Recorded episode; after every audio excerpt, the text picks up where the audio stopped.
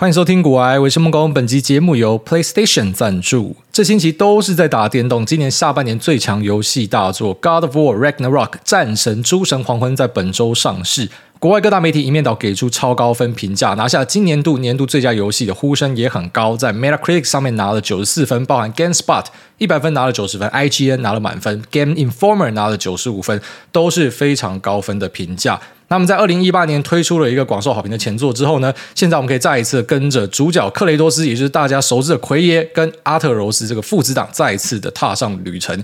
以前他都叫他 Boy，那现在终于开始叫他的本名。哦，这儿子也长大了，变厉害了。这是一款父子情感、父子一起作战的游戏，那充满了非常浓烈的父子情。虽然我儿子目前还是会跌倒，但是我希望说有朝一日可以感受到那样的一种情感，走遍北欧神话中九界中的每个国度来寻找答案。那本作也将是北欧神话二部曲的最终完结篇。即便你没有玩过上一代，游戏初期也可以提供很多的重点剧情回顾。那或者你可以参考官网上的剧情回顾影片来复习一下。如果说你没有 PS5 也没有关系，因为本作在 PS4 Pro 跟 PS4 的主机上同样有着非常优异的画质表现以及流畅的游玩体验。现在已经在各大网络跟实体通路都可以入手实体光碟版，或是你可以在 PS Store 直接购买数位下载版，随时开战。这边分享给所有对电玩非常有兴趣的朋友，战神系列作都是我们陪伴一起长大的一个好伙伴，所以每个人应该都很熟悉。那你可以在我们的叙述栏这边找到更多的描述。那那如果有兴趣的朋友呢，千万不要错过这一次的机会。虽然我们没有办法给你任何折扣码，这是一个广宣啊，但是这款游戏呢，玩过的都知道多赞了。那有兴趣的朋友呢，就赶快去下载吧。好，那感谢大家的帮忙。我们的狗来富卢比啊，卢比自从找到家之后呢，那个股市涨不停啊，吓坏了，真的涨不停。然后美元指数做了一个头掉下来，台币直接一天强升两趴多。所以之前跟大家讲说，一堆人在做美元定存，你自己小心啊。然后那个定存利率这么少，真的是像杨金龙讲的，还一堆人在笑杨金龙。杨金龙是庄家哎，兄弟，杨金龙就跟你讲说，你可能会赚的那个息，然后赔掉汇差，你不听。啊，我跟你分享啊，你可能也不在意，那没关系啊，反正你就去承担哈。所以呃，尽量还是要稍微注意一下，就是那一种人多的地方自己要小心。人多的地方不是说绝对不能去，就是说人多的地方高几率你会出事情，因为这就是大家经验嘛。那当然，如果说你只是少部分的钱去做配置、去放定存什么的，我觉得那没有什么太大问题啊。哦，只是就是前阵子有很多人在鼓励说，你应该要把所有股票卖掉去放美元定存。啊，我节目也多次就跟你讲说，我觉得这样不太对哦，真的不太对，因为长期来说，我们是反对现金的人。我到现在还是跟你讲说，我反对现金哦，不是那种什么风向仔啊。今天股票一跌的时候就说哦，现金应该是王哦，然后股票涨的时候就变成我手上没有现金，我全部 all in 啊，骂你最厉害，很多这种骂你最厉害的。所以，嗯，在卢比进来之后呢，真的市场产生很多改变，很多人就密我讲说，狗来富啊，你应该把群主照片换成卢比什么的。那跟大家分享一个好消息啊，卢比已经成功的送养了，然后在第一个面试就被。另外一个家庭给收下了，所以后面有好几个排队的，就拍谁啊。如果说没有意外的话，卢比就会去第一个，那就第一个来下标的，我们就把这只狗送给他了。那其实像这种短毛的台湾土狗啊，不是纯血的啊，就是。呃，纯血台湾土狗可能是很贵的狗，它还是算是品种狗，但是就是那种一般我们会看到的短毛黑狗，它在市场上是非常难送养的。如果你有在一些狗狗社团，就会知道品种狗丢出来，下面是几百个回复，台湾土狗丢出来两个回复，所以呢，颜值很重要啦。然后大家不要再骗了，我们在现实社会之中，大家会讲说啊，没关系啊，你就是做自己啊，自己觉得最美丽啊嘛，颜值很重要。你看狗的社团就知道，每个人都想要漂亮的东西。那也不是说我们的狗不漂亮，就是说它不稀有。哦大家可能比较喜欢那种比较稀有的东西，比较少的东西。那我也不怪大家哦。不过呢，我们就尽量啦。哦，就是这只狗，我们知道会很难送。不过很幸运的，有很多人排队。啊，超过十五组的人，那这是我感到非常意外的。那也让我觉得说，这个节目是还蛮有意义的。就是那我们已经多次的去媒合狗啊，我们自己这边送出去就三只了。那包含说，像有些听众请我帮忙分享啊，或者说他们的狗走失啊，啊，其实有蛮多最后面都是成功的。非常谢谢大家啊，这个荣耀是属于大家的啦。那我老婆就开始哭，哎。那个收养的家庭也不要说，听到我老婆开始哭，你就想说好，那就给你们，不是这样子，就是不管他送养几只，他都会哭，而且他还会再捡更多回来，所以这有点类似说我们要去库存啊，不然跟现在那些半导体厂一样，那库存抵到山上去会出问题。我如果今天不去库存，后面他一定会带进来更多只狗，因为这已经是我们送出去的第三只，所以后面一定还会有更多的狗狗进来啊，所以呢，我还是会希望说这库存可以清掉。那也恭喜这个收到卢比的家庭，然后这是一只非常棒的狗。好，那我稍微说一下我脸书上面的一个 drama 哈，就是前几天有一群疯狗，然后跑到我的 Facebook 上面然后，疯狂的洗说，哎，你要不要出来面对啊？要不要出来交代一下？你带大家去 FTX 交易啊？你呃收他们的钱，你引荐人家进去什么什么？反正突然我就看到一堆人这样洗哦，然后有一堆呃，不然有些是假账号啊，有些是真账号，反正就一群水军就直接跑来这边狂洗我的版面，然后后来我才发现。呃，原来是有人在一些比特币的社团里面造谣哦，那就有看到我一些听众，就是我看到了这个脸书贴文之后，我才看到听众其实在几个小时前就有私讯说，哎，主委，哎，挨大，有人在乱讲话哦，那他们在乱讲，我都帮你截图了什么的，那也好啦，就他们自己跑上我的板上踩嘛，那我全部都叫律师收证弄一弄，好，反正这对我来说是不费事啊，我真的就像是拿一个小指头就可以把你干死啊，反正基本上每个都告。每个我都会跟你拿和解金哦，我管你多穷，我管你家里是发生什么事情，反正你完蛋了哦，我就是每个都会处理。那我在讲完这件事情之后呢，很多开始删留言，来不及了啦哦，就是我们的律师都有去做截图，反正我可以找到几个，我就处理几个，我就专门来处理这种呃泼屎到别人身上造谣的的人哦。那我必须得说，我跟 FTX 跟币安的台湾工作人员，其实都是有认识。那这个在去年币圈很红的时候就跟大家讲这件事情嘛，可是我还是没有接。任何币圈相关的业配，你也不要讲说什么币圈的什么啊，跟你收钱的收费，或是任何的服务啊，这种东西我都是不做的。也不要说币圈，连股圈我都是不做，就是我不会跟听众收费。那我也没有丢那种呃什么，你来下更多单，然后我就可以拿到一个抽佣的那种 affiliate program，我根本就没有这样子的东西。而且我们节目每集都摆在线上，所以广告在哪，你找给我看，就根本就没有广告。所以，竟然可以子虚乌有的直接去讲一个根本没有发生的事情，然后就来狂喷我。那后来去了解一下才知道，来喷我的这些人呢，他们是一群在币安上面做交易的。那带头的呢，简单来讲哦，就是那种金管会会抓的啦。然后这个五千块翻成五万块哦，只要一个月哦，韭菜不要再赔钱就来找我。你去找他的，你就注定赔死啊！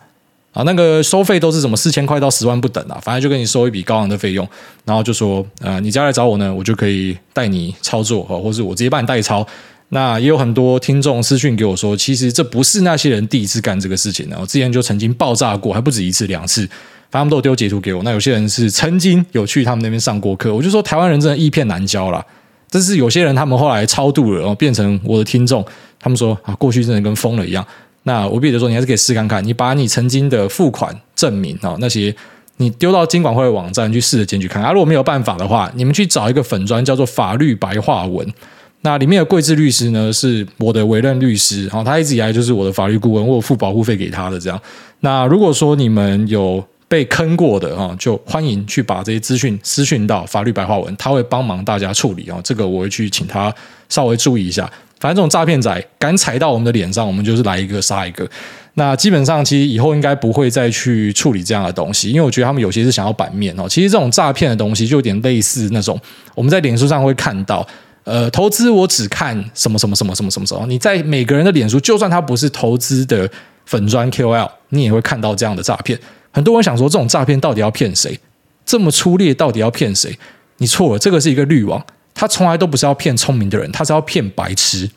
如果说你看了这个，你会知道这白痴看都是诈骗，谁会这样骗？那你就不是受众。他就是要骗那些看了之后真的会密他的人，而且你不要以为没有，还真的很多人因为这样子受骗。我相信说什么财富可以在三个月内翻什么几倍什么的，不是啊？把巴菲特当屎看呐、啊，然后人家那种年化还是开杠之后二十几趴，然后你觉得哦这个叫乐色啊？我们华西街的都是每年啊每年都是数以倍计，没有翻几倍都是垃圾。你最厉害啊！我就讲华西街最厉害，华尔街都是白痴，很多这样子的东西。那基本上这种东西对我来说不会造成什么样的烦恼，反正我就全部让律师处理啊。那呃其他的听众要去小心哦，就在网络上不要被人家钓鱼，因为像这种就是不要脸啊，他有在。我的脸书上面去讲说啊，反正你告我啊，那这个妨碍名誉跟诽谤，我就赔三万块而已啊，我没差。你知道为什么他会觉得没差吗？因为他去收这种比特币的韭菜啊，要找他上课或者是找他代操的，他一个就好几万块啊，他当然没有差。他那个名声也不重要啊，他也不是什么公众人物啊，他专门骗白痴就好了啊。这些白痴被骗的，还会再去被下个白痴骗啊。我看那个什么靠北投顾的粉砖啊，然后有人跟我讲说他在上面被贴了好几次。你就想啊，他都已经在上面被贴好几次，而且他还不是正规的投顾哦，然后他可以这样一直骗一直骗，然后有人在那边骂，骂完之后呢，他们在下面讨论，竟然是讲说，那到底谁比较准？我去找谁？我就跟你讲，靠山山倒，靠人人跑。你在投资里面，只要想靠别人的，你的买卖要听别人的，你的自主权不在自己身上的，我真的不知道你期待要怎么样赚钱。你知道，其实有很多人会有错误归因。举例来说，他在一个大多头的行情，我们都知道，大多头的行情基本上你不要单压一只。举例来说，你随便挑十只买，高几率你都赚钱，因为你单压一只可能刚好压到一个不会涨的嘛。可是，在大多头里面，就大多数都会涨。那你可能这时候跟了一个老师，你就真的会相信说，是因为这个老师，所以我赚钱。其实不是，那是因为那个是多头环境。所以说多头人人是股神嘛，每个人都要辞职嘛，每个人都要全职交易嘛，因为每个人真的都觉得自己很行。那那些没有这么有自信的，他觉得可能不是自己很行，他说啊，是因为我跟了某个老师，其实不是，那是因为多头环境。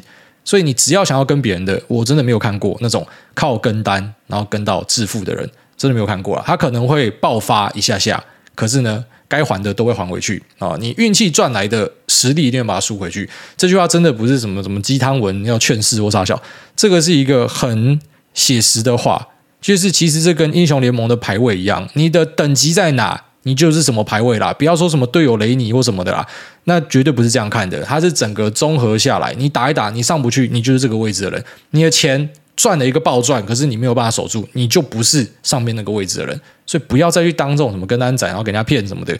那 我就劝到这边了。哦，其实我觉得到最后就会发现，道不同不相为谋啦。啊，像这种诈骗仔，他要来洗我的版，还真的有蛮多那种志愿军哦，哦，付学费的这种干白痴中的白痴，还跑来跟着喊打喊杀。你在被骗，你还在帮人家数钱呐？他妈傻子！我看到一大堆这样子，哦，连股票圈也有这种。你的老师都被判刑了，你还在跟着他做，白痴一个！就怎么这么多白痴啊？而且最令人难过的是什么？这些白痴很多都很有钱，好，所以大家好好反省。好，接下来我们就要进入市场话题。前面提到说美元指数转弱，那美元一直以来都是很多人想要去做空的对象。我使用这个呃美元期货，那其实有。真的是很大量的人都说要空这个东西，我们在节目也多次跟大家提到，不然像 Druckenmiller 在几个月前就讲说他一定要空这个东西，他早晚要空的，所以其实很多人都试着空它，只在过程之中有很多的停损啊，因为美元的势头很强，那只是最后面呢还是要 Love GG 出场哦，Love GG 买了美元之后呢，美元攻三次攻不上去，哦，这个 DXY 就直接破底往下撞了。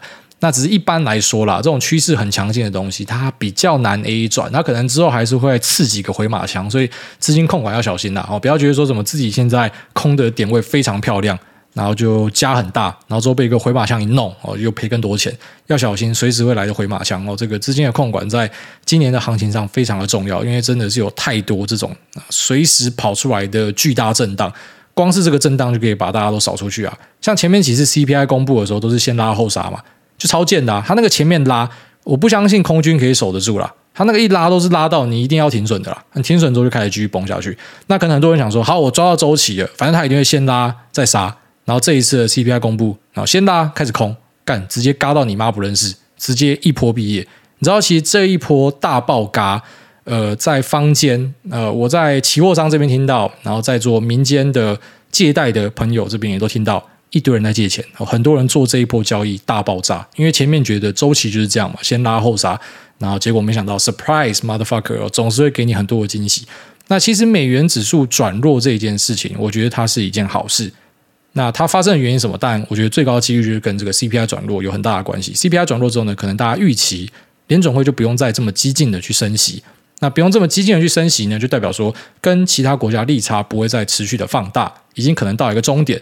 所以各国的货币可能就不会再继续的贬值，甚至会有回流，开始去抬升其他资产的一个状况。所以呢，我觉得这对整体市场来说是一个很健康的事情。当然，本质上是这个升息不要再继续这么强势。而且我相信，其实在今年之后会产生一个新的学说，就是以后听到升息的时候不要买股票。我相信一定会很多人这样跟你讲，可其实不是这样子的，因为过去升息的时候股票照样可以涨。为什么今年升息股票会跌成这样？当然，它背后有很多因素。可是我觉得最关键就是联准会这次的升息速度是前无古人后无来者，非常快速暴力的升息。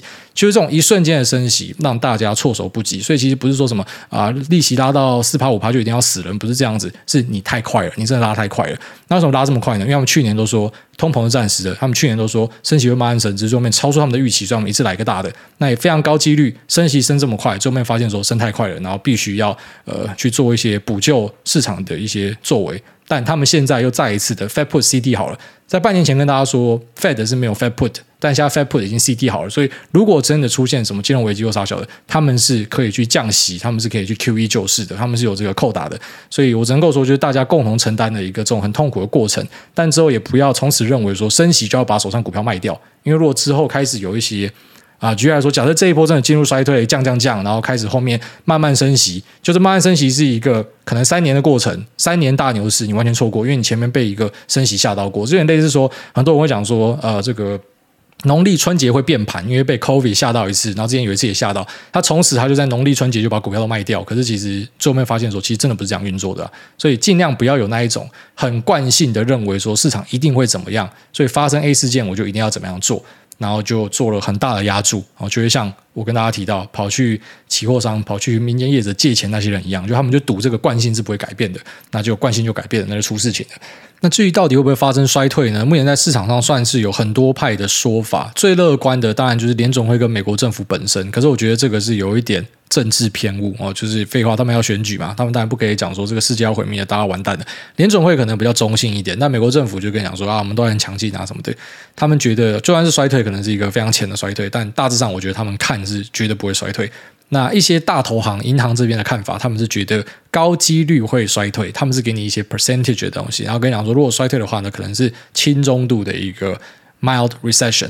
那如果说你今天是问科技业的话呢，你就会发现大家都跟你讲说很惨啦，完蛋啦，好像马斯克在 Verge 的呃一个揭露他跟员工 QA 的讨论里面呢，就提到他觉得会有一到两年 serious recession 严重的衰退，他只用严重的衰退。那这也难免，因为科技业很多都在裁员的嘛，所以基本上他们看到的状况一定是最不好的。金融业可能排第二，可是，在台湾这边，上个礼拜有听到说，呃，有外资投行一次直接 fire 掉四十几趴的台湾 staff，还蛮屌的哦。那也开始听到有一些金融业的裁员，不是本土的，都是外商，所以大家稍微注意一下。哦，在年初就有跟大家提醒说，现金要拉得多一点，不是讲这个股票投资的现金，就是说你本身自己身边的紧急预备金那个账户，一般建议是六个月嘛，那现在建议可能要稍微拉高一点，以防。不时之需，其实就是去做一个准备而已。那并不是说什么一定会发生，就是做好准备而已。所以这个 recession 的说法是众说纷纭，有些人觉得会衰退，有些人觉得不会。那觉得会衰退的，呃，看的幅度呢也都不一样。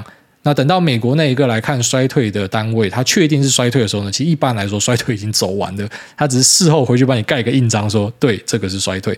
那我觉得我们稍微来看一下马斯克的看法，因为马斯克的看法我一向都觉得是很值得参考，我认为他是一个很聪明的人。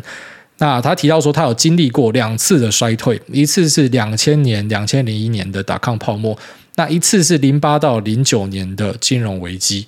那在两千年、两千零一年这个时候呢，它是有两家公司，一家公司叫做 X，一家公司叫做 PayPal，后来就并进去了嘛。那当时呢，他是有帮助这两家公司度过了两千年的 recession。那在二零零九年的时候呢，他是已经在特斯拉了。当时他也度过了这个 recession，在这个 recession 里面呢，General Motors 跟 Chrysler 他们两个是破产的，所以特斯拉是没有破产的。这两家传统老店反而破产的，所以他认为他自己对于衰退是很有经验的，因为他经历过两次，而且这两次他都让他的公司活了下来。他点出说，要度过衰退最重要的点就是要有现金流，要有储粮，要降低成本。好，这整个。文章看下来，我帮你重点截录了。好，你有空的可以把 Verge 的报告调出来，全部自己看。但是我直接帮你重点截录。反正我觉得就是三项。那、这三项也不是只是公司，在个人其实也是一样的。现金流就是你要有一份工作，你要有一些收入。那再呢，存粮的部分就是你要有现金，然后以及降低成本，就去减低你的一些开销，然后一些非必要的开销稍微降低。那这个是保护自己最好的一个办法。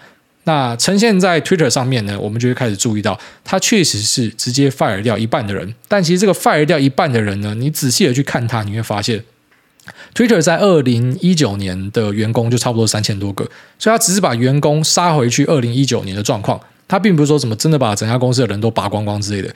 你要问的应该说，在这两年啊，那一个 CEO 上来，他找了这么多人，那请问一下，他的目的是什么？他有因为这样更赚钱吗？就你找这么多人要干嘛？所以他在对员工的 Q&A 就讲到说，其实我们的人是够的，因为有些员工讲说我们人不够，我们要怎么样做计划？他说我们人是够的，因为我在 SpaceX，我在 Tesla，我一个一百五十个人的团队，我可以屌干人家三千人的团队。当然你在马斯克这边工作一定是比较砍，绝对的。好像美国很多企业家讲说，，work from home 在家上班，你在马斯克这边，他是叫你一定要回去上班，然后他会盯着你在办公室要待满四十个小时，很多东西都要直接对他汇报，所以他是比较坎坷的。那他也跟大家讲说，你要跟着去创造卓越的人才加入啊，如果你不是，欢迎离开。那有些员工就问到这个远距办公的部分，他就提到说，他觉得还是要来上班。员工讲说，可是我们办公室这么多个，我们最后面还不是远距？他说不一样，我就是要让你在这个办公室里面，至少你可以去做到在这个办公室里面的最大的一个沟通效益。所以呢，他主张大家都要回来上班，然后又在追问他说啊，我觉得怎么样怎么样？他直接讲说，如果你不可以回来上班的话，那你就离开吧。哦，你可以直接来递你的辞呈。所以我觉得还还蛮硬汉的，他直接跟大家讲说，反正就给我滚回来上班就对了。那除了这个去呃。降低就是公司的一些管理成本啊，然后把一些人力给 fire 掉，然后去最大化人力的效益，把大家都叫回来之外呢，他也有在做开源的事情啊，这就是为什么他一直要去推行 Twitter Blue 这个东西。那这个东西其实，在 Twitter 上面被骂乱七八糟，很多人在骂，可是我觉得超白痴啊，很多人都觉得说服务应该是免费的，那免费的服务给你，你在那边靠背说广告真的太多，那你到底要怎样？你就是一个奥客啊，就是你又要免费的。啊！你又不要看广告，你当人家都他妈做慈善的，又不是每个人出来开公司都在做慈善的。其实就连网红都是啊，你要看人家网红的影片，他带给你娱乐什么的，然后他做个业配，你那边干掉他，说什么？哎，为什么你的影片都是业配？你变的不是啊？人家不用吃饭是不是？可是我觉得马斯克就是这一点他看得很清楚，所以他主张说我们要去收 Twitter Blue 这个钱，而且我希望 Twitter Blue 这个八块钱的收入，它最后面是占整个 Twitter 至少以短期目标来看，它是占一半的营收以上。一半的营收是这个订阅收入，那一半的营收是广告收入。为什么要把广告收入压低呢？因为在接下来如果进入衰退的话，广告业会是受到冲击最大的之一。因为广告是一个我可以立刻把东西都缩掉的一个额外的投资，它只是一个杠杆的东西。广告其实就是一个杠杆的行为。然后之前有一集我们跟大家分析过，我对于业配跟广告的看法，我认为你的产品本身是你的本金，你的现股。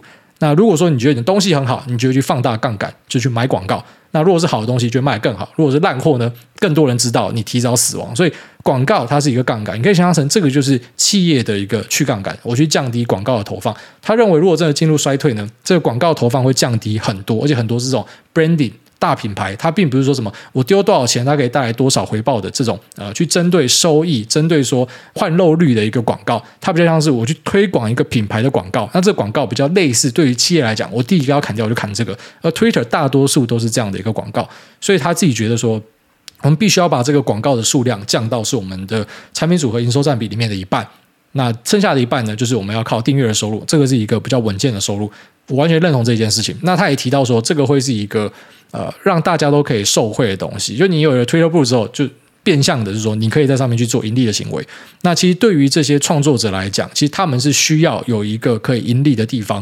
你写的一个好的文章，你可以因为这样子收到你该有的利润；你分享了一个好的影片，你因为这样收到你该有的利润。其实它都是刺激你可以去做更多这样子的创作。而因为你在上面赚了这么多的钱，因为你是九妹，你拍了一个影片赚了这么多钱。大家就会想成为九妹，先不要屌酸敏啊！我意思是说，就大家看到他的这样的故事之后，那你可以选择去酸他嘛，你也可以选择说，诶，他是怎么样成功的？所以我是不是也有机会这样做？只是目前你想到的变现平台是什么？YouTube，那可能写 blog，blog 超低的。那 Podcast 其实 Podcast 不是一个好的变现管道，很难变现。哦，这个很多人都以为说什么，其实去做广告是非常容易的事情。我必须跟大家讲，其实做广告很难。哦，在 YouTube 就已经不容易了，在 Podcast 更难，因为 Podcast 几乎没有呃一个可以确保，就是说我即便不是大型的 KOL，可是我也可以获得呃一定程度的收益的这种模式。哦，其实，在 Podcast 是比较没有这样子的东西的。那因为可以去产出收益的管道实在是不多，那他认为 Twitter 他有机会可以去吃下这一块市场，而且他发现说很多人在 Twitter 上面分享 YouTube 的影片，所以等于我把流量送给别人。为什么我把流量送给 YouTube？为什么要送给 Google？我要送给 Alphabet？为什么不是说我可以在我们在 Twitter 上面去分享影片？大家这边看影片，那。因为它是这个 Twitter Blue，那也可以开放其他的广告主来投广告，所以呢，我可以本身让大家在我 Twitter 上面直接做经营赚广告的行为，那这个不就不用把流量送给 YouTube 了吗？所以其实它的这个布局，我觉得非常的合理，好，去把人家裁掉，然后去开启订阅方案，然后再就是去导入更多的广告商，然后让创作者赚到钱，形成一个我觉得就是。人拉人的效应，就是你看到下一个在 Twitter 上面串起来的人，他可以在上面赚到一个呃，你可以讲说类似被动收入，就它东西放在上面就一直有钱滚进来，你会不会也想要去 Twitter 上面注册？所以我觉得 Twitter 是一个很不错的机会，就是马斯克现在的改革我还蛮喜欢的，所以为了支持他，我马上就去把我的 Twitter 账号做一个整理。刚我超多 Twitter 账号，后来才发现，因为每次登进去发现密码不一样，然后我又不是很常在上面用，我主要都是在潜水看东西，所以呢，我就开了一堆账号，然后我那一天就决定要把。Twitter 账号直接全部整合起来，我发现我六个账号全部删删删删删，然后剩一个账号，然后就专心的在上面写东西。所以有兴趣的朋友可以去追我的 Twitter at 孟公蟹 M E N G K U N G H S I E H，名字比较长一点。那我在上面会分享一些杂谈啊，就是想到什么就讲什么。那之后可能在上面开一个 Space，呃，现在这个 Twitter 是没有办法盈利啊，所以类似是开好玩的。我先体验，我要搭在首班车上面看马斯克要弄什么东西。那我在想说，我们首班车可以去做个，因为有很多学生团体会找我去演讲。啊，我又不像那个群艺的黄大总啊，黄大总，我觉得还蛮推荐大家可以去看他的频道，他很认真的一个这个啊期货商人员，那他的分享也都很赞。他在他新的影片就有跟大家提到说，就是啊，基本上学生团体找他，你不用给他钱，他也会去。啊，我是相反，其实我也不是说我要你学生的钱，因为你学生也没钱，就只是你一直叫我出门，然后这么多人来密我，我真的觉得太累了。除非说你是呃有什么三百个人、五百个人找我去，那我才去。也不是说我们耍大牌，就我就懒。我坦白跟大家承认，我就是懒，我就是废物。那也不是说我要你的钱，因为我可以做免费的。所以你让我在家，我就在说你们发邀请来的时候跟我讲说，你可以在家里试训哦，这个我就做，免钱我都做哦。那。我希望说，可能像 Space，我们就可以试看看，它是类似 Clubhouse 的存在。我觉得上面会回答，呃，因为这些学生团体一直找我嘛，我想说，看你们到底想要问什么东西？那节目该讲都讲完，Q&A 该回答回答完了，应该都是要问我干话了。那我们可以在上面试看看。反正我觉得 Twitter 这个平台呢，它是很有机会的。那拉回前面讲，就是说，马斯克已经是为了衰退在做准备了。所以，像之前特斯拉也有做人员精简，那时候大家都看不懂嘛，因为特斯拉是市场上最强大的公司之一。可是为什么他这么早就在做人员精简？原来是他早就认为说会有衰退的发生。那其实也提到说，你要活过这些衰退呢，其实你要有相当程度的 somewhat paranoid about dying in recession，你要有一点焦虑。哦，有一点恐慌，你要你要对这件事情是比别人还要来的担心的，你才可能可以去活下去。就是要可以活下去的人呢，可能就是会有这样的心态，你是会未雨绸缪的人，大概是这样子。然后，所以马斯克的看法是认为说，我们会看到一两年的严重衰退，那跟银行家的看法、跟美国政府看法其实都不一样。那我们到底该相信谁呢？我觉得，如果说你相信是马斯克的说法，从现在开始就要去做好呃储粮的准备。那如果说你觉得还好，反正生活照样过的，那你可以就继续过你的生活，因为最后面可能会发现，一般来说啊，人类已经注意到的某个东西，我们觉得它会很严重的，但其实都不会发生，就是已经被注意到了就不会发生了。一般会发生的事情就是你想都不会想到的东西啊。就是你自己回头看看，很多东西都是这样子，你不会想到的东西，那种绝对不会倒的银行，绝对不会倒的交易所，然后绝对不会倒掉的公司，然后直接瞬间爆掉，这个就是我们讲黑天鹅嘛，因为你连想都想不到。好了，那这节目聊到这边，我们接下来进入 Q&A 部分。第一位尬拎拉的蟑螂不要起飞哦，这里有很多次了，下次再来，应该说。一两个月之后再来啊！下面有这个 MVP 九一一一零六，他说第一次留言，希望可以被看见。哎，大家你好，近期开始听你的节目，鼓起勇气留言。我是二零一九年尾投入股市，自己稍微研究，就跟家人凑了一笔资金投入航运、半导体跟面板股，前期小赚价差之后就分别 all in，那结果导致追高，报到现在账面亏损负六十趴。原本预计今年要求婚的，结果拖到现在不敢求。那因为几乎所有的资金都被套住，想请教艾大，目前对于这三个产业接下来三到五年的观点是什么？那请求艾大开始，谢谢，也祝你一家人幸福平安。半导体，我觉得自己是看最多啊，因为我本身就是对科技股有偏好嘛。那我也相信人类科技的驱动就必须要半导体的存在，所以这个我觉得是绝对的长多题材。但是半导体也有分啊，半导体里面有什么？有有消费性的 MCU，有工控的 MCU，这两个就有差啦。你绝对是要避开消费性的啊。那半导体也有 DDI 啊，半导体也有 IC chips。那 IC 里面又有在分，它是做电脑的、手机的，还是做 data center 的？那 data center 就是看更多啊。手机呢，中性啊。那可能一般消费性的就看的比较差一些啊。但消费性家可能打底反弹，所以它其实不是可以这样子问的，因为它的种类太多了。你说 IC 设计之外，还有 foundry，然后还有什么？呃，像是矽智财公司，那或是像是呃，我昨天去演讲的新思科技。啊，那新思科技就是在做 EDA Two 的，它也是半导体啊，半导体设备厂也是半导体啊，所以你的半导体到底是什么半导体？但是你说假设 as a whole as a index 的话，那我当然觉得半导体是大厂多，没有什么问题。那航运的话呢，我自己看的比较空一点啦，因为我认为航运这种东西就是一期一会啦，它下次回来可能就是几年甚至是十几年以后的东西了。因为这个运价并不是说是一个呃，举例来说，像半导体，它是可能它会让一些产品里面的细含量瞬间拉高很多，所以它一瞬间会养活很多企业，让他们更赚钱。可是你说海运是因为我们突然多了很多人口吗？不是，它是因为缺货，是因为塞港，所以导致附加费上涨。所以我是相信海运是会回到原点，所以回到原点不是说怎么回到十块或什么。就是它应该是还有 long way down 哦，过程反弹什么的都先不说，反正这种东西我就绝对避开了。然后面板股的话也要看面板股，大尺寸面板、中尺寸、小尺寸车用面板，车用面板绝对是最旺的嘛。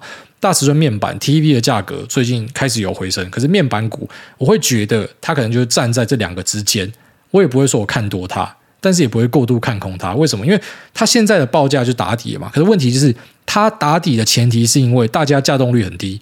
可是，如果今天价格上去，你有一堆稼动率，你不用吗？一定继续生产啊，价格又上不去了。所以我觉得它会有点类似说进入一个要死不活的状态吧。好，所以这三个东西我看最多是半导体。可是我还要强调，半导体里面种类这么多，我怎么知道你买什么？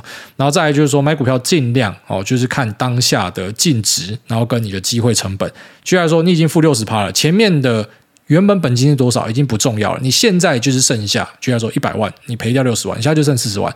四十万，你丢什么东西最有机会，你就丢那个，是这样看，而不是说什么我哪一个套最深，我就一定要放在那边等它回来，因为有些东西是绝对不会再回来了。那大概是这样子。然后接下来我还是会希望你说该求婚的就去求婚，呃，可能求的比较坎坷一点，送个糖果戒指都好，不要因为自己投资的一些失利，然后去影响到自己的快乐跟。家人朋友的快乐，哦，这个我们也是数集节目，从很早期讲到现在。你在股票上买卖的人，你一天的振幅就是很大的一笔钱，就你累积到后面就绝对是这样子。那所以呢，对家人大方一点，哦，对你的呃另一半大方一点，我觉得这很重要。那真的发现自己做不好，去缩掉你的操作，而不是去缩掉家人的一个开销。好，下面为这个哥该吃饭的，他说代替台南韭菜柯汉吹捧古癌。听古癌长知识，上集听不懂台罗文是啥，查了半天才发现，呃，原来这种文字还形成一股文化。台南套牢仔柯汉，感恩古癌，赞叹古癌，解套绵延无绝期，救救我。这你应该在脸书上就会看到吧？其实台罗也不是说什么我们是去针对某个族群的人哦，因为我在上一集讲完之后，又有台罗仔在我的留言讲说，呃，这个台罗是帮忙认识台语文化比较好发音，这我完全认同啊。就是我觉得那个台语发音用台罗拼音去弄很好，可是这不影响，就是我觉得很多台罗仔很偏激这件事情，因为这是我的经验嘛。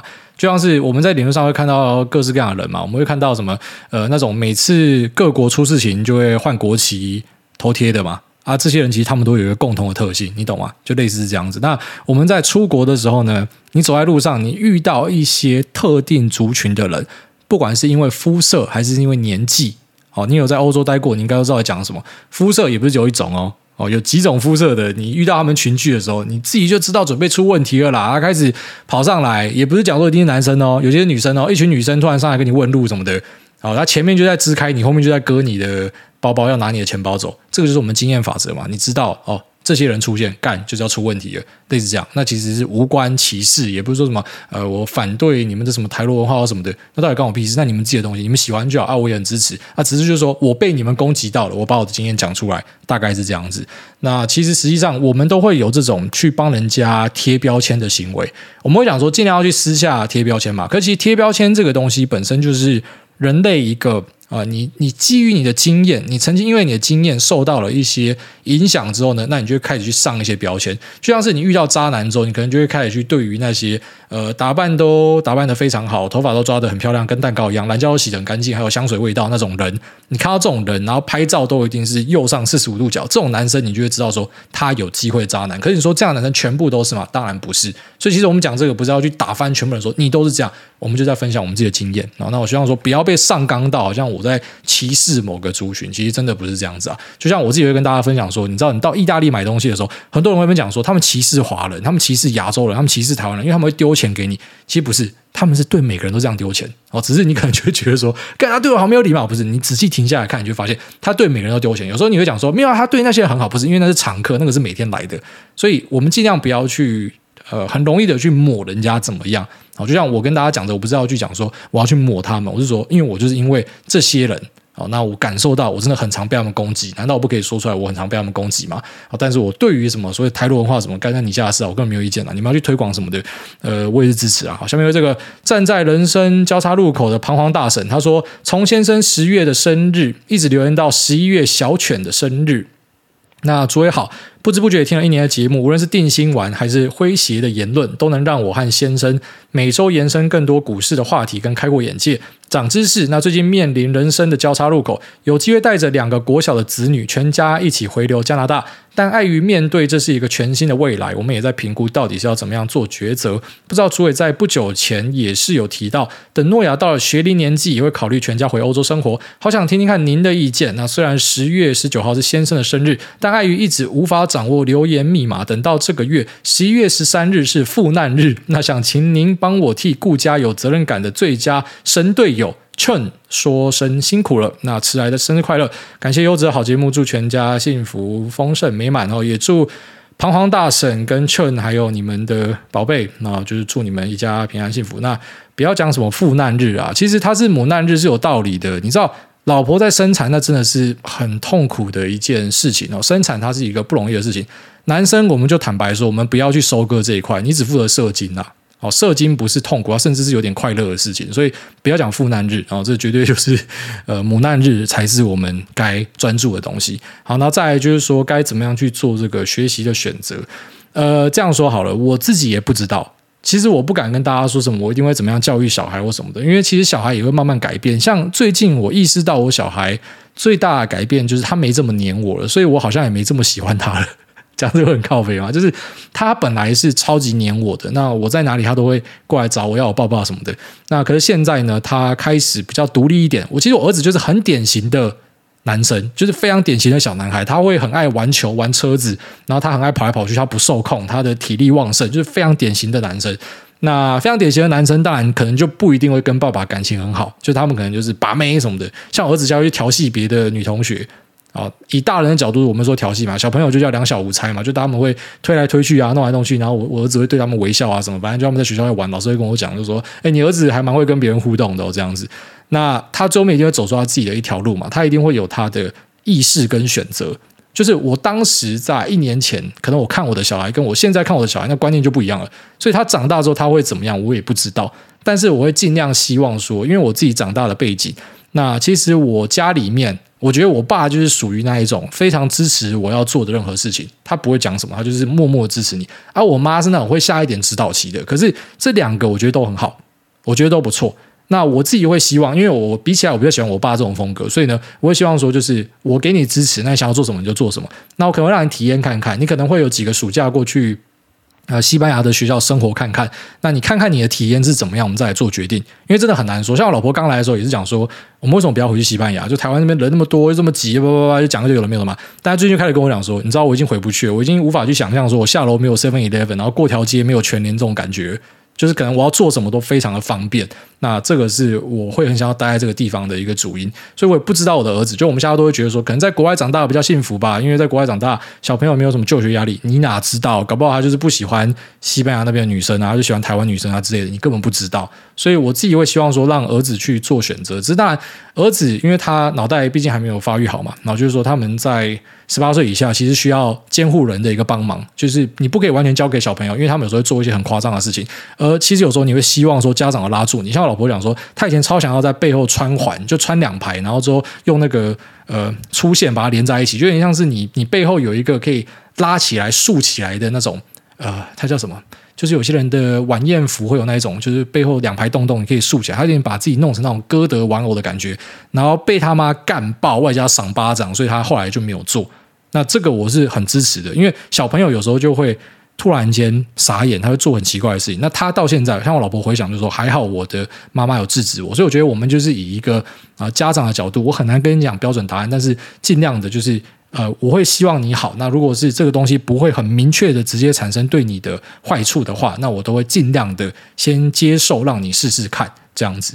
那直接全部人跑回去加拿大可不可以？当然可以啊，你就先回去啊啊玩一玩。如果小朋友跟你讲说他喜欢，那就很好啊。如果说跟你不喜欢，那你有没有这个心理准备？就是你可以配合他回来台湾啊。其实我觉得这种东西真的太难去解释，因为你的家庭的资金量体不一样，可能想法也不一样嘛。有钱的就觉得好，我搬过来没办法，我就搬回去啊。他是有些人搬过来，我是已经 all out 了，我所有东西都卖光，我都过来了，我要重新生活，那我也回不去。所以这个决定呢不好下啊。但是像我自己，我的想法是，我会以小孩为主。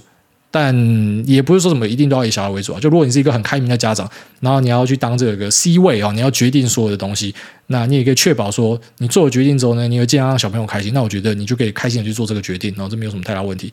反正爸妈真的都是尽力的在当好一个爸妈。其实我们也是自己当爸妈之后才知道，原来当初自己的爸妈当爸妈的时候，他们一定也是跟我们的想法一样，就是干我到底要怎么做一个爸妈。所以大家都在尝试啊。好，下面这个 delay 靠北，他说投大盘算是无脑投资吗？那还在长耳提面面说世界上没有什么无脑投资，有的话肯定是诈骗。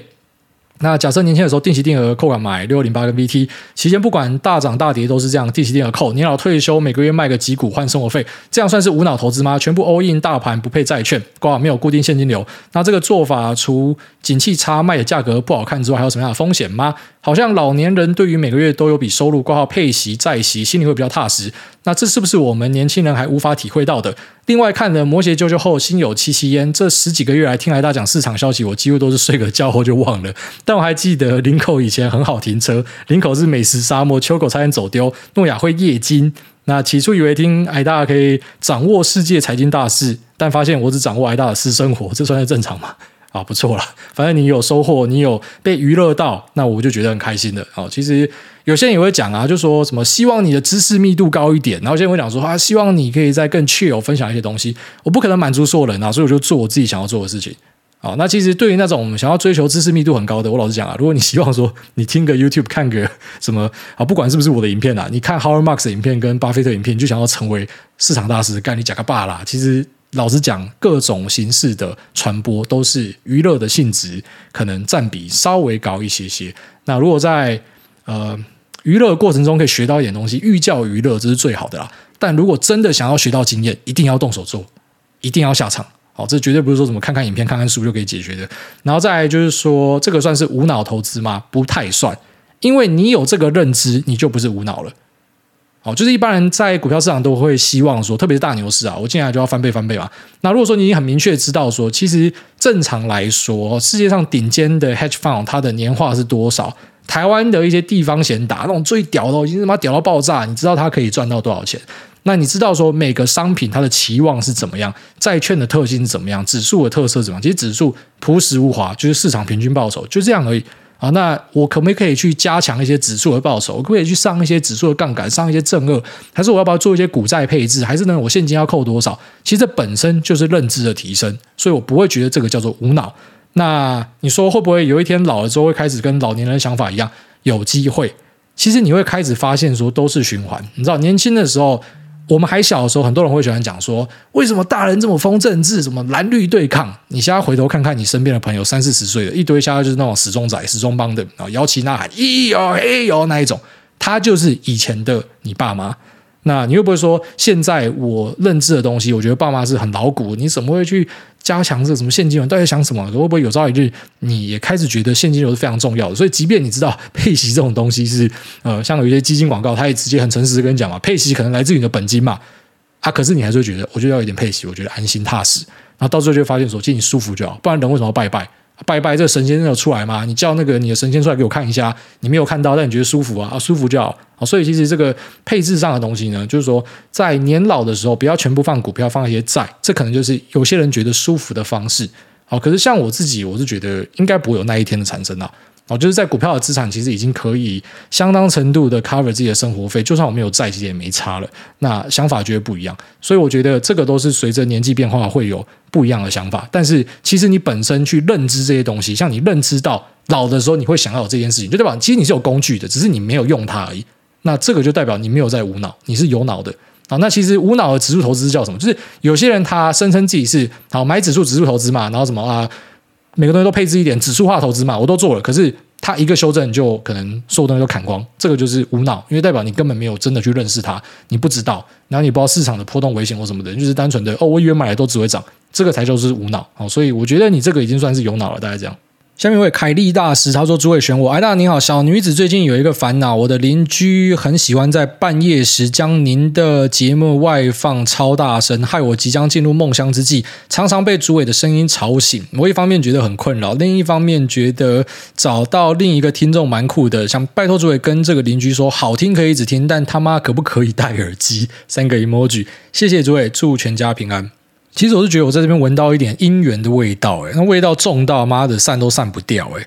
今天晚上那个听众或者说凯莉啊，就是你们假设晚上有一样的剧本在发生的话，然后一样都有直接听到呃新的一集节目的话呢，然后听众放很大声的时候，然后凯莉就到窗边叫声两声啊，你们叫个两声。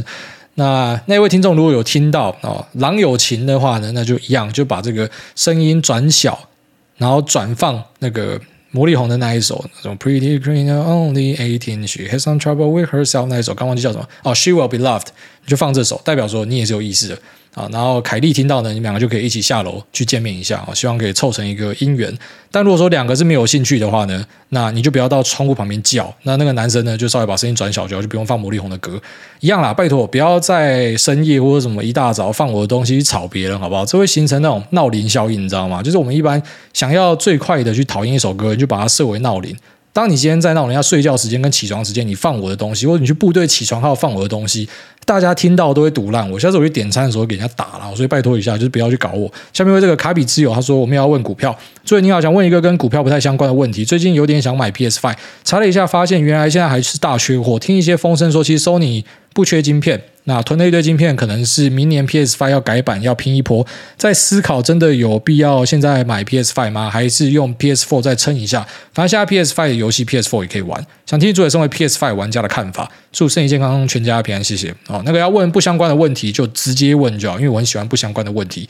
前面就已经讲了一堆市场的东西了。那然后再来就是说这个呃，Sony 是不是不缺晶片？就我所知，其实是缺晶片啊。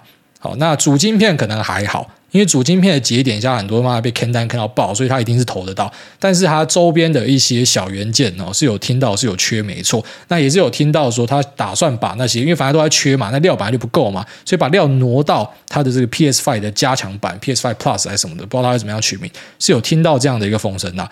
那我们以 PS5 玩家来讲，我觉得确实还不用去买 PS5，因为你现在想得到的游戏。像是我自己玩的什么 Cyberpunk 啊、巫师啊、什么有的没有的啊、GTA 啊，或是呃我们刚刚开头广告的哦战神，它也都不需要 PS Five，你 PS Four 就可以玩了。那明年有一款我很想玩的《霍格华兹的传承》哈利波特游戏，它不是哈利波特，反正就霍格华兹里面的东西，我把它称为哈利波特。那这一款呢，也是 PS4 就可以玩，所以真的没有那种你好像一定要 PS5 才可以玩到，然后必玩的大作。《艾尔登法环》你的 PS4 也是可以执行的，所以我觉得根本就没差哦。那可能等到下一代出来你再买 OK 啦。所以这个方面你当等等党，我觉得还蛮支持的。像因为这个珍珠奶茶不加珍珠和奶茶丢高哦。五星吹啊吹啊吹，诸位安。每次听您提到诺亚的时候，总让我想起农村武装青年的《与你的歌》，是主唱写给儿子的歌，非常温暖，推荐您听。那另外，小的住在乡下，十一月十九号刚好有场活动，听见河流在唱歌二点零音乐节，可以在田野里面听音乐边野餐。欢迎您带着漂亮的丽莎、可爱的诺亚和活泼的秋口一起来乡下玩。P.S. 真的很乡下，所以一定要有很乡下的心理准备。我待会查一下在哪。那如果在那个乡下附近的朋友，欢迎去共襄盛举。下面为这个现零七一零一二，他说：“吹一吹，挨大你好。”我是从前二十集就开始听的远古听众，记得艾达当时对疫情一开始提到，如果疫情持续，美国 QE 对后续的影响，本来就有未来买房的打算，听完立马开始认真跟太太去看房，也买到了心仪的房子。那如果用当时的价格跟现在比，至少差了两三成。很庆幸当时有收听股癌，不过也听股癌认知到所有资产都有风险。自己认为台湾房地产最大隐忧大概就是中国打过来。想请问艾达，如果真的发生战争，你与身边的朋友打算怎么样处理不动产？是赶快卖出换美金举家迁移，还是逢低抄底，还是有其他有趣的做法呢？好奇询问艾达。好，那房地产的部分呢？它本身是一个流动性很差的资产。那特别是如果确定中共要打过来，我跟你保证，你绝对卖不掉。你要卖，你现在就要卖，你不可能等到说中国已经开始呃去做什么巡演，东南海已经开始聚集兵种，美国已经去升旅游警示，然后你要卖房子，你不可能卖得掉。哦，到时候可能要做的事情是房贷压满，把钱贷出来，然后换美金。就假设你要论的话，你是要这样做了。就是你房地产都卖不掉嘛，所以干脆就把它的剩余价值直接全部贷出来，会这样子做。那如果你说，呃，我们身边的人会怎么样做呢？其实。最近有一个说法是这样，就是说台湾的豪宅市场大概是玩完的，因为呃很多很有钱的人都选择把钱，像我之前跟大家提到嘛，移去新加坡什么，相信大家后来都慢慢有看到，跑去新加坡啊，跑去其他地方啊，泰国啊什么，很多人都把钱往外跑。那这些人呢，本身就是豪宅市场的买家，所以有个说法是这样。但你说我买不买单？其实我真的觉得还好，我自己是觉得，呃，这一波至少我要等到有相当程度的迹象，我才会相信它会发生。这也跟我自己的股票操作很像。就是我就算看到一个题材，我不会直接进去蹲，我会等它突破才买。就我是那一种眼见为凭的人啊，好，所以我当然不会等到可能共军真的做了什么事情之后才去做布局。可是我相对应的，我一定会在真的有发生的时候我才会去思考。但你说我自己会不会论？我是不会论啊，可能就是老婆小孩送出去而已。那房地产可能也不会卖啦。如果我自己的做法应该就是会把它呃带出来，然后可能钱先放在比较安全的地方，不会吃到汇损的地方。那如果确定没事的话，当然是会回来他妈全力抄底啊。这个就是我们讲的财富重分配啊。所以。也要他没事，那如果说最后面台湾就会灭亡，那是另外一回事啊。所以我觉得应该是不用想太多了。那我自己是持续的都有在购买台湾的股票资产。好，那这部现在就这样，拜。